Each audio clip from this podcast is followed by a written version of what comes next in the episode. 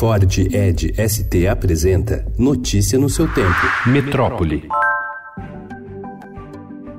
Dois dias após a morte de Agatha Félix, de 8 anos, baleada durante uma operação policial no complexo do Alemão, o governador do Rio, Wilson Witzel, criticou o suposto uso pela oposição da morte da garota como palanque político, o que classificou como indecente, e transformou uma entrevista sobre o caso em defesa enfática da própria política de segurança, caracterizada por confrontos armados com criminosos, principalmente em comunidades pobres. A ação estimulada pelo governador tem levado a críticas por frequentemente envolver mortes de civis. Witzel afirmou que a morte de Agatha foi um caso isolado e defendeu o enfrentamento. Eu lamento profundamente a perda, já, já disse aqui inicialmente é, o meu sentimento, o meu sentimento é de pai, de que também quem tem um filho, uma filha de 9 anos, não é porque nós temos um fato terrível como esse que nós vamos parar o Estado.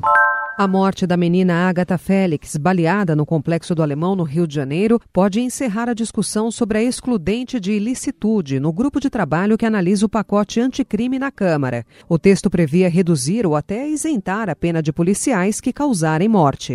A Polícia Civil do Rio ainda não concluiu as investigações nem prendeu os responsáveis de nenhum dos cinco casos de crianças supostamente mortas durante ações policiais no estado neste ano. O assassinato mais recente da menina Agatha Félix, no Complexo do Alemão, voltou a pressionar as instituições policiais e a gestão Wilson Witzel. A família da criança acusa os PMs de terem atirado na garota. O governo fluminense promete apurar, mas Wilson defendeu sua política de segurança nesta segunda-feira. A sensação de segurança e o resultado da segurança é nítido nas ruas. Polícia se faz com viaturas, polícia na rua, estratégia de combate à mancha criminal, que é da polícia ostensiva.